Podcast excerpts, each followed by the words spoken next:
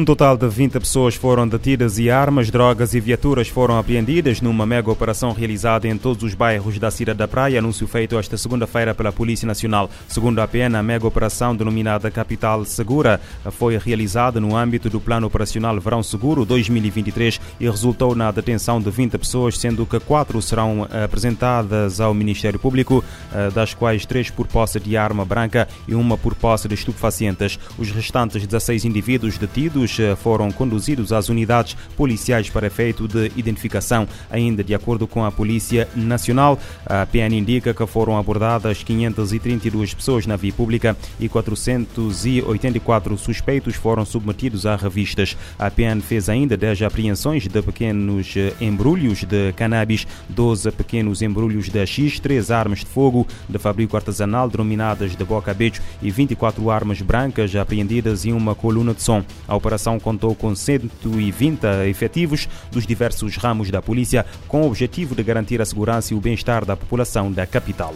Em Portugal, um homem de 20 anos foi detido pela presumível autoria de um crime de homicídio qualificado. No passado dia 15 de junho, em Lagoa, no Algarve, a vítima foi morta com uma facada no pescoço. A informação foi avançada hoje pela Polícia Judiciária em comunicado. De acordo com a força policial, a vítima, uma mulher de 26 anos de idade, conseguiu fugir do local e solicitar auxílio junto a um estabelecimento comercial, tendo sido encaminhada para o Hospital de Portimão, onde foi assistida. No mesmo dia recebeu alta hospitalar, porém viria a ser internada uma semana depois na mesma unidade hospitalar e posteriormente transportada para o Hospital de Santa Maria em Lisboa, onde veio a falecer em resultado de uma infecção generalizada causada pelas agressões sofridas. O suspeito vai ser presente a primeiro interrogatório judicial para conhecer as medidas de equação tidas por adequadas. Pelo menos 27 corpos foram encontrados em mais de uma dezena de sepulturas clandestinas no noroeste do México, perto da fronteira com os Estados Unidos. Informação avançada pela líder do coletivo Amor pelos Desaparecidos de uh, Tamaulipas, uh, citada pelo jornal mexicano Excelsior.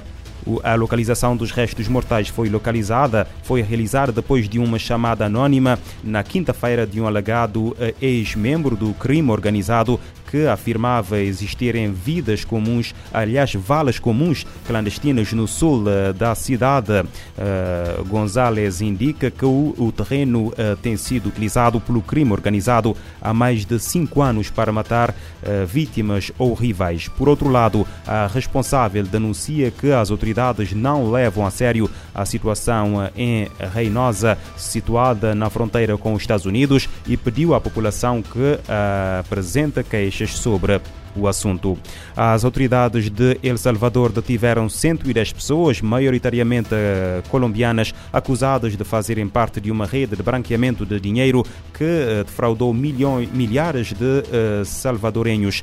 O anúncio foi feito hoje pelo Procurador-Geral Rodolfo Delgado em conferência de imprensa. O responsável acrescenta que a investigação foi conduzida nos últimos dias. Na operação foram detidos 105 colombianos, um argentino, um uh, guatemalteco e três eh, salvadorenhos. De acordo com a mesma fonte, alguns eram ex-militares ou ex-polícias que entraram em El Salvador como turistas e ofereciam empréstimos a clientes sem estarem registados na entidade reguladora do sistema financeiro. O dinheiro emprestado entrava em El Salvador sob a forma de remessas ou transações bancárias provenientes do estrangeiro. Segundo as autoridades, a rede oferecia empréstimos com taxas de juro de 20% e os clientes que não pagavam eram ameaçados ou a, entidade, ou a identidade era usurpada pelos criminosos para acederem a contas ou a cartões bancários e enviarem dinheiro para o estrangeiro. Desde 2021, a rede enviou mais de 20 milhões de dólares para a Colômbia. O secretário-geral da ONU alerta para as consequências da saída da Rússia da iniciativa do Mar Negro. Para António Guterres, a retirada do acordo afetará os preços de alimentos e terá impacto negativo na vida de milhões de pessoas vulneráveis. O secretário-geral da ONU, Antônio Guterres, lamentou que a Rússia encerrou a implementação da iniciativa do Mar Negro, incluindo a retirada das garantias de segurança para navegação na parte noroeste da região. Nesta segunda-feira, ele disse a jornalistas na sede das Nações Unidas em Nova York que o impacto do fim do acordo será alto sobre milhões de pessoas vulneráveis. Facilitate the unimpeded export of food, sunflower oil and fertilizers from Ukrainian-controlled Black Sea ports. Segundo Guterres, com a decisão russa de acabar com o acordo, o país também retira seu compromisso de facilitar a exportação desimpedida de alimentos, óleo de girassol e fertilizantes dos portos do Mar Negro, controlados pela Ucrânia. Ele ressalta que, embora a Rússia tenha a liberdade de escolher sua participação na iniciativa, os efeitos negativos do fim do acordo são inevitáveis para milhões de pessoas que lutam contra a fome. Já na manhã desta segunda-feira, houve um aumento no preço do trigo no mercado global. O secretário-geral da ONU contou que buscou diálogo com o presidente da Rússia, Vladimir Putin, a respeito dos obstáculos para manter o acordo, especialmente sobre mercadorias e fertilizantes russos. Guterres apresentou propostas para ampliar o entendimento, que foram ignoradas. O secretário-geral ainda reconheceu os esforços do governo turco no assunto e afirmou que a ONU permanece empenhada em encontrar caminhos para as soluções. Da ONU News em Nova York, Mayra Lopes. A Rússia suspendeu na segunda-feira o acordo de exportação de cereais pelo Mar Negro a partir de portos ucranianos. O Kremlin argumenta que os compromissos assumidos em relação à parte russa não foram cumpridos.